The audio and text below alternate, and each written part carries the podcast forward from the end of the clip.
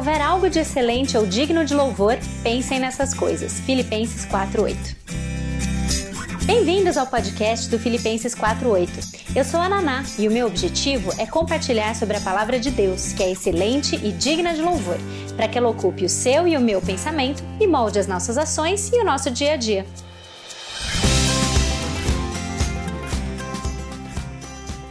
Gente segue na nossa última semana sobre os pecados da língua.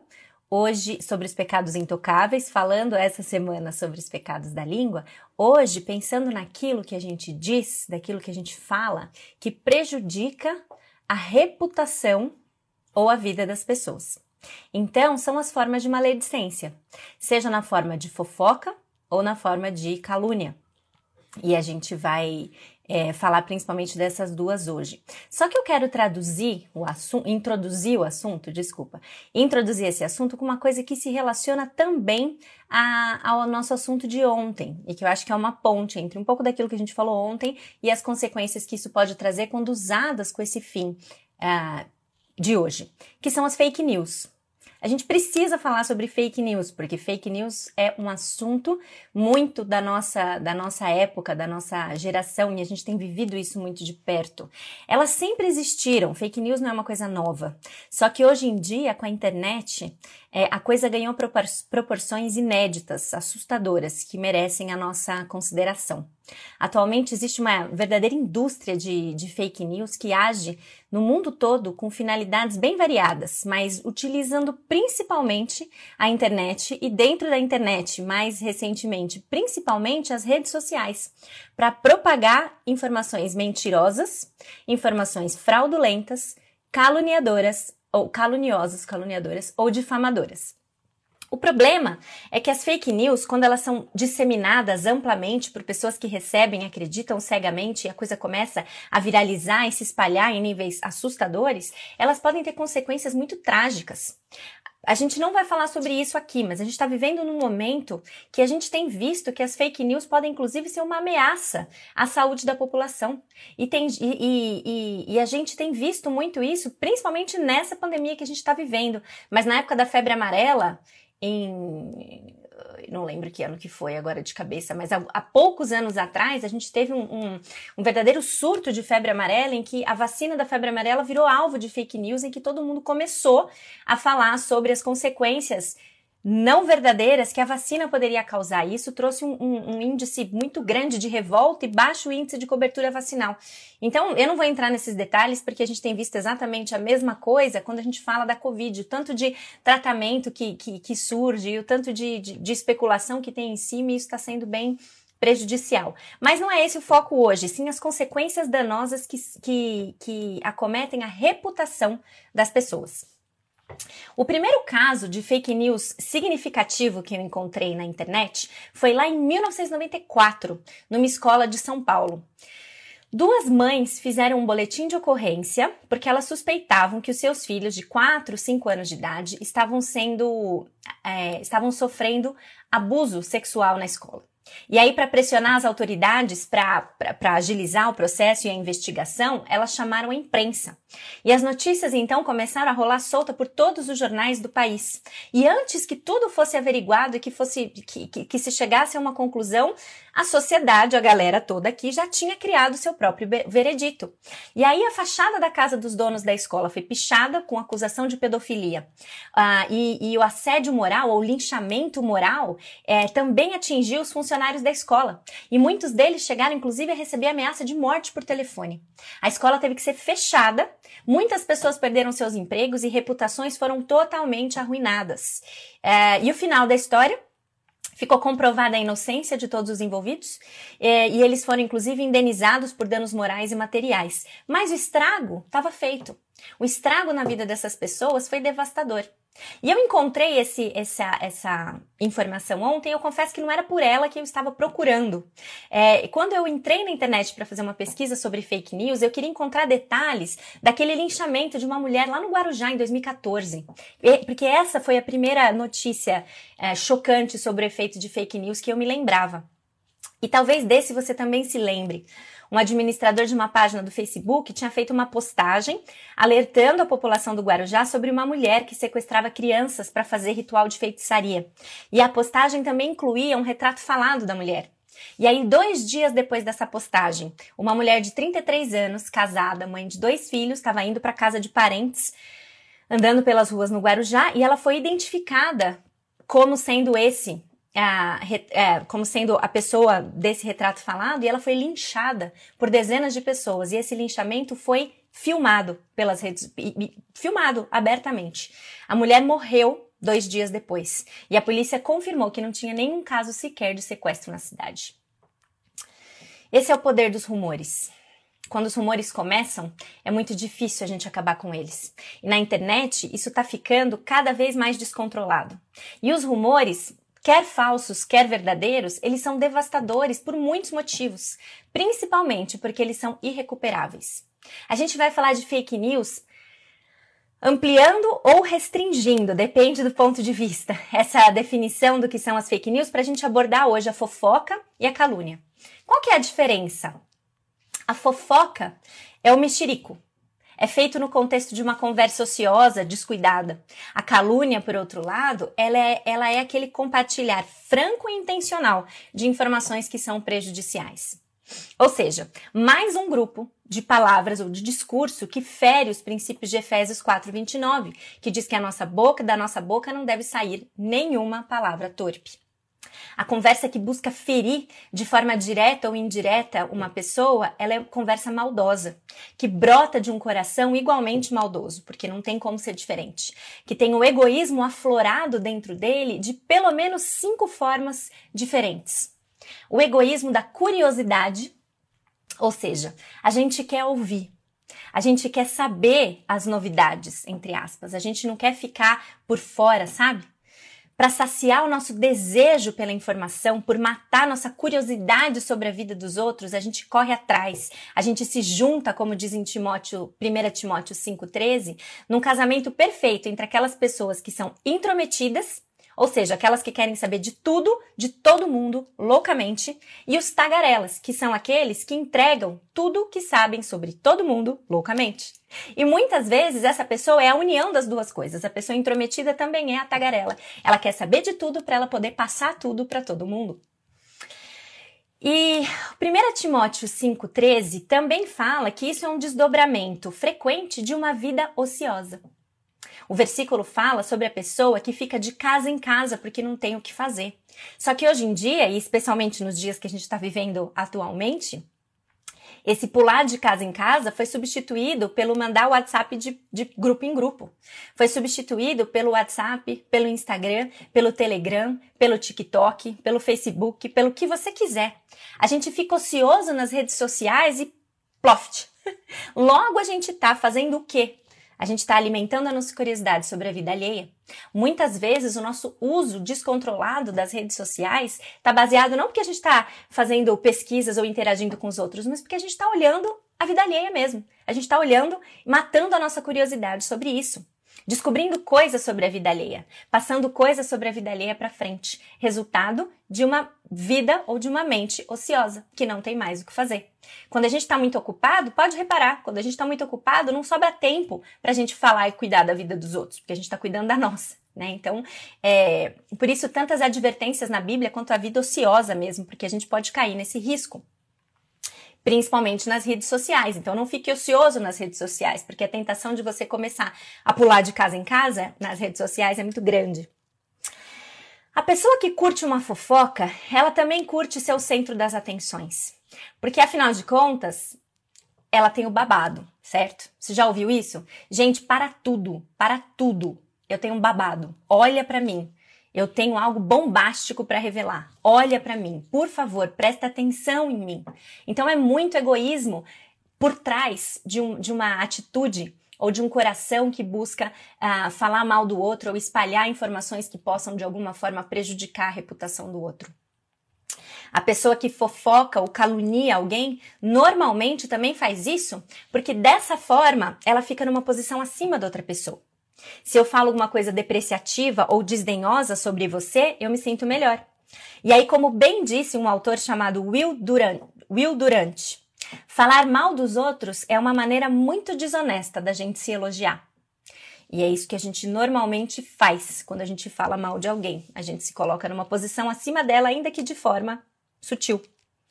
E uma última consideração importante para fazer, mas que a gente já tratou num outro episódio, é que a calúnia pode vir de um coração amargurado, de um coração que não perdoa, um coração que fez ou que permitiu que a ira aflorasse ou que desse as suas ervas daninhas, como a gente viu. Sobre isso foi o segundo episódio de ira que a gente já falou uh, um pouco mais nesse respeito. Então é o nosso coração, mais uma vez, o nosso dentro do copo, egoísta, motivado por questões que não são de amor, que não refletem o amor a Deus e nem o amor ao próximo, que nos fazem com tanta frequência falar mal dos outros, quer na forma de calúnia, quer na forma de fofoca. E a gente vai falar agora especificamente sobre cada um rapidamente. A fofoca o termo que descreve fofoca nas línguas originais da Bíblia são interessantes. Em Provérbios, capítulo 11, versículo 13, a conotação de fofoca é a conotação do ir de uma pessoa para outra, ou seja, é o leve trás.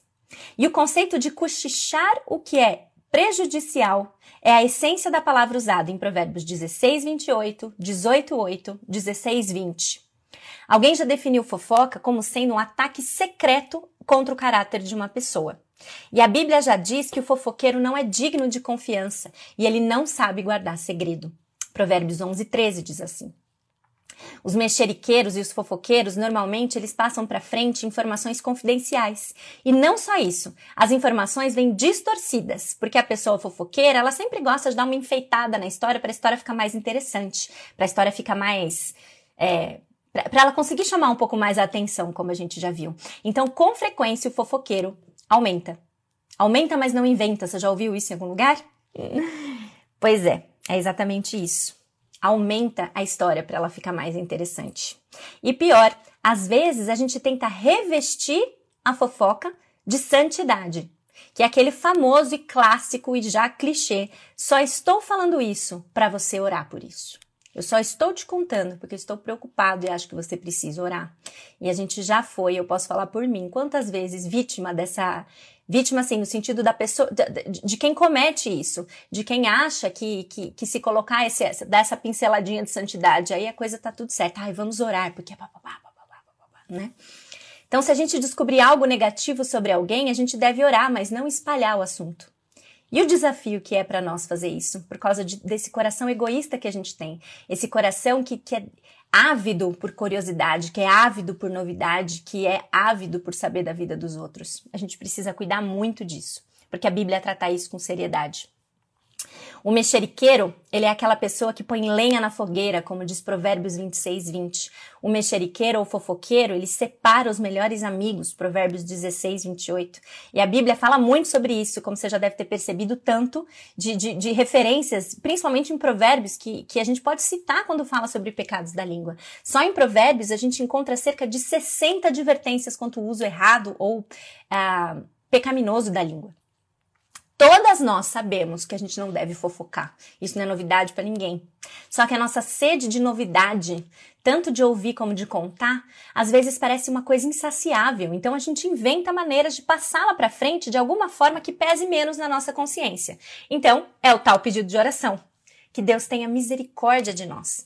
As pessoas só não gostam de fofoca quando elas são a respeito delas mesmas. Já dizia alguém que eu não sei quem foi, mas que tem muita razão. A gente só não gosta de fofoca quando a gente é o alvo dela. Então, que Deus tenha misericórdia de nós para a gente proteger as palavras da nossa boca e a meditação do nosso coração contra esse tipo de pecado que é tão comum, mas tão corriqueiro, tão presente dentro da igreja, dentro das nossas conversas, que a gente pare de falar mal dos outros. Nenhuma palavra torpe. O padrão é alto e tão somente aquelas que sejam úteis para edificar os outros, conforme a necessidade e que conceda graça aos que ouvem. Esse é o padrão. O padrão é muito alto, o padrão é muito elevado.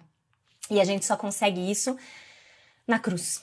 A gente só consegue isso aos pés da cruz. Que Deus nos ajude e nos proteja da fofoca e do mexerico. E da calúnia também. Como a gente viu, a calúnia é parente da fofoca, mas ela é mais ela é mais formalizada, digamos assim.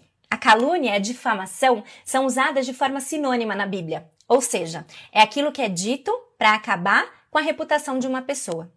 O caluniador ou difamador, em Tiago 4,11, 1 Pedro 2,1, é a pessoa que fala contra outra pessoa. É uma violação direta da lei de Deus. Lá em Levítico 19, versículo 16, o, o, diz o seguinte: Não espalhem calúnias contra o seu povo. É uma violação direta da lei de Deus a gente faz, fazer isso, a gente falar contra outra pessoa. A calúnia, então, ela nos desqualifica para a comunhão com Deus, porque ela é pecado.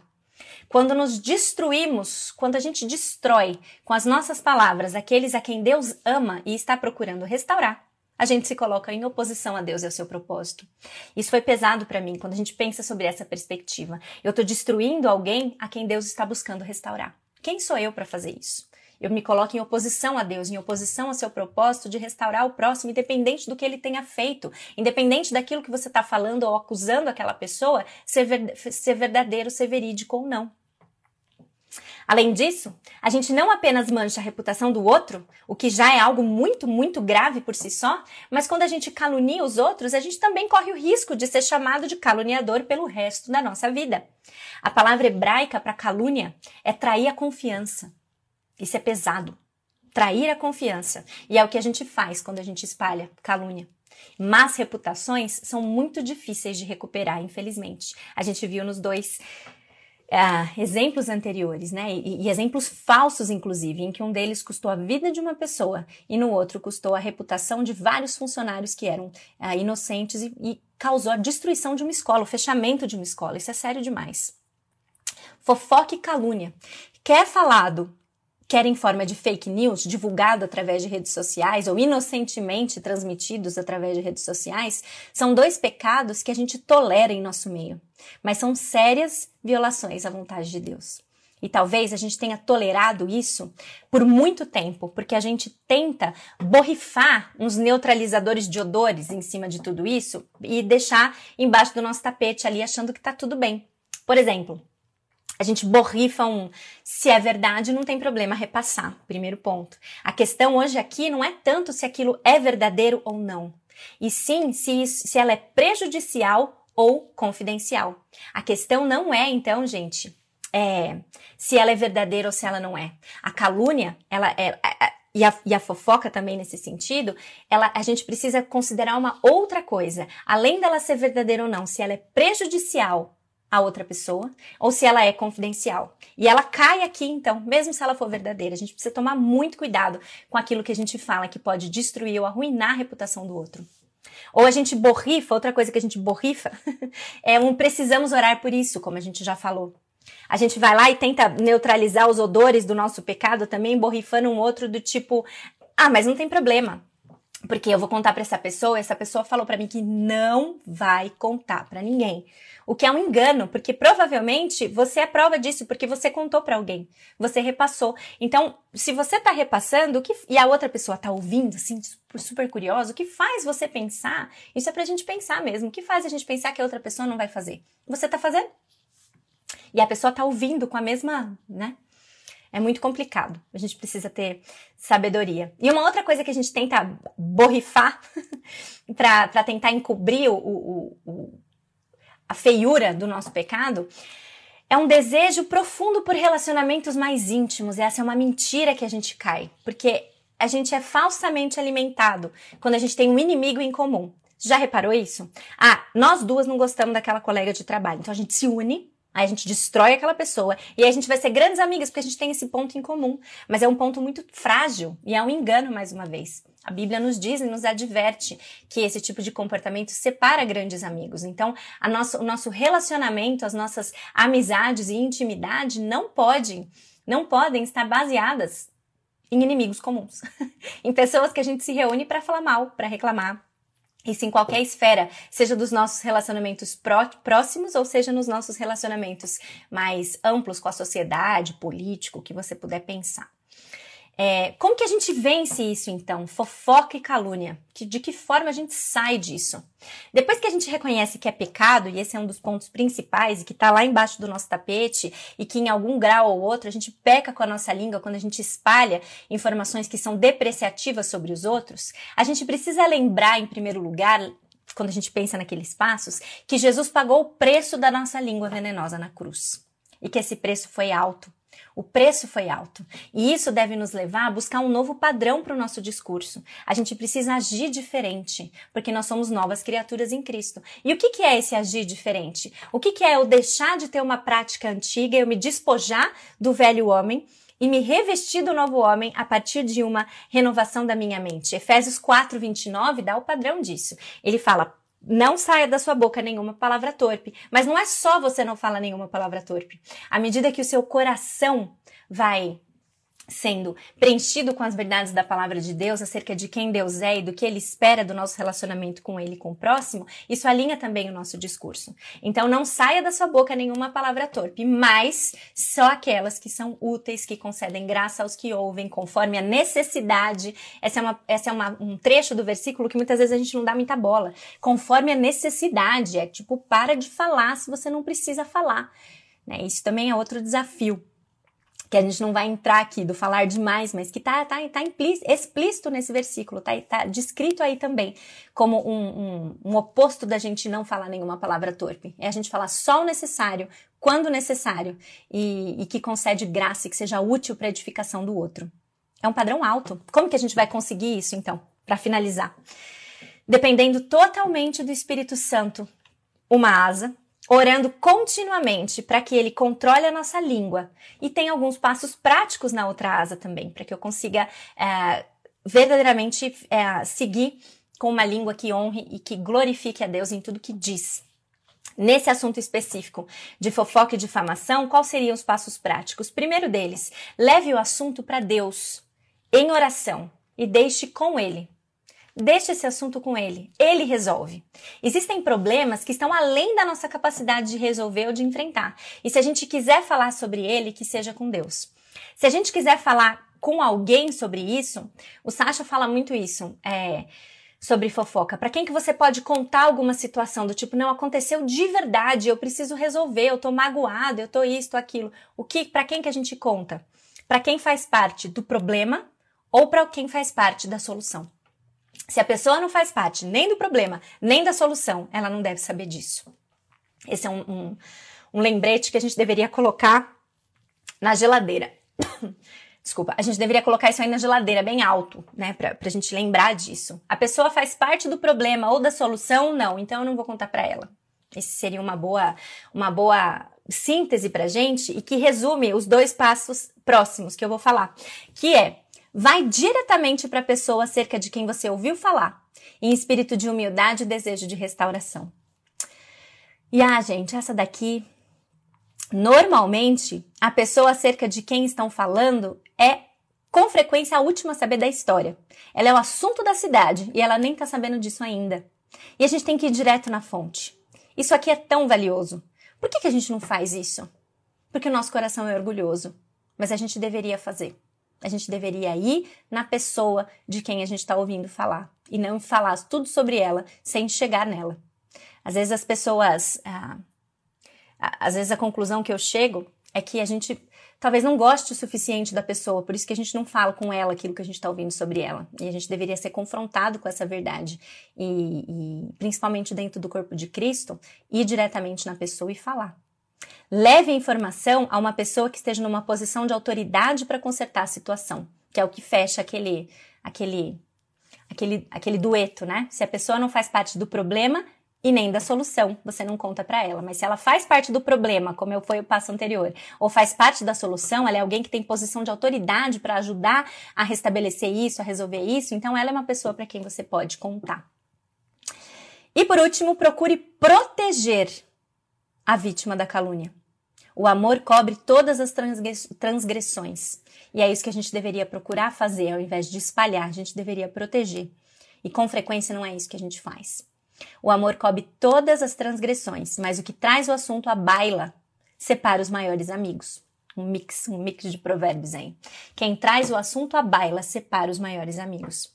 Se a gente não tirar a fofoca e a calúnia debaixo do nosso tapete, a gente vai se tornar praticamente um canibal social, devorando os outros. E Gálatas 5, 14 e 15 é que diz isso. Veja só o que diz lá. Gálatas 5, 14 e 15. Toda lei se resume num só mandamento: ame o seu próximo como a si mesmo. Mas se vocês se mordem e se devoram uns aos outros, cuidado para não se destruírem mutuamente. A gente pode devorar uns aos outros com as nossas palavras, com as nossas fofocas, com as nossas calúnias e difamações, falando sobre os outros, espalhando notícias sobre os outros para pessoas que não fazem parte do problema, para pessoas que não podem ajudar a, a, o problema a ser solucionado. E a gente precisa da misericórdia de Deus na nossa vida todos os dias. Amar o próximo, proteger o próximo de conversas maldosas. O padrão é alto, nenhuma palavra torpe. Que Deus ajude a gente nesse desafio. Que a gente não tolere mais fofoca, calúnia ou difamação debaixo do nosso tapete. Isso é um desafio grande. Eu sei que você é, não tem como a gente não ser confrontada com essa realidade. Eu falei ontem, falei, imagina um mundo em que Provérbios 4, 29 é levado a sério em todos os relacionamentos, em todas as nossas conversas seria muito melhor. e a gente sabe que a gente é pecador e que a gente vai continuar errando nisso, mas a gente precisa ter esse, fazer desse o nosso alvo. Que Deus nos ajude. O padrão é muito elevado. O padrão é muito elevado. E se você tá aí com o livro Pecados Intocáveis na mão, perguntando de onde a Naná tá tirando isso daí, quatro estudos em cima de um capítulo só. É, eu estou usando esse livro aqui para me ajudar, tá bom? Esse livro, talvez você tenha olhado e falado, nossa, voltei para 1990. Esse livro aqui, O Controle da Língua, o Espírito Santo pode refrear a sua língua. Tem um freio na imagem, é muito forte a imagem. Ele foi escrito pelo Joseph Stowell, ele é da editora Batista Regular, e ele foi publicado pela primeira vez em 1983, ou seja, 1983, jovial, né? Jovial, um livro jovem, um livro atual, contemporâneo e, enfim, 1983. Brincadeiras à parte, com alguma contextualização que, que, que é necessário por conta dos, dos momentos que a gente vive atualmente, esse é um livro muito atual, porque a gente precisa da graça de Deus e do Espírito Santo para controlar a nossa língua, controlar as nossas palavras. Então, ele é um livro que fala inteiramente sobre isso, mas eu não vou usar ele todo, mas sim apenas alguns capítulos para esses quatro dias, tá bom? É, que Deus nos abençoe, então, gente. E amanhã estaremos de volta. E amanhã a gente vai falar sobre algo que, que esse livro tem tratado como sendo imprecações omitidas, que eu achei interessante falar, porque ele também é um pecado muito tolerável. O que é uma imprecação omitida? É a gente falar o nome de Deus em vão. É a gente é, desdenhar do nome dele, fazendo uso dele sem nenhum tipo de reverência, etc, etc. Então, falar o nome de Deus em vão e conversas imorais. São os dois assuntos que a gente vai tratar. Então, que Deus nos ajude, gente. Tenha misericórdia de nós. Eu não consigo parar de repetir isso, porque. É... porque o padrão é muito elevado. A gente precisa dele para isso. Lembrar que Jesus pagou o preço da nossa língua maldosa, venenosa na cruz, e isso deve constranger a gente a agir de uma forma diferente, tá bom? Constranger no bom sentido, como uma resposta de gratidão e de adoração por quem ele é e por aquilo que ele fez por nós. Então eu espero vocês amanhã, sete e meia, se Deus quiser, para a gente tratar sobre mais esse pecado tolerável da nossa língua venenosa e que ele nos ajude. Amém? Bom dia para todo mundo, gente, até amanhã.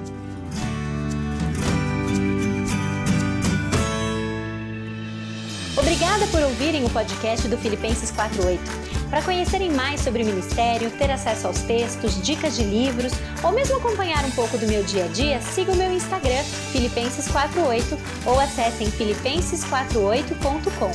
Ah, também estamos no YouTube, Filipenses48. Procura lá. E até a próxima!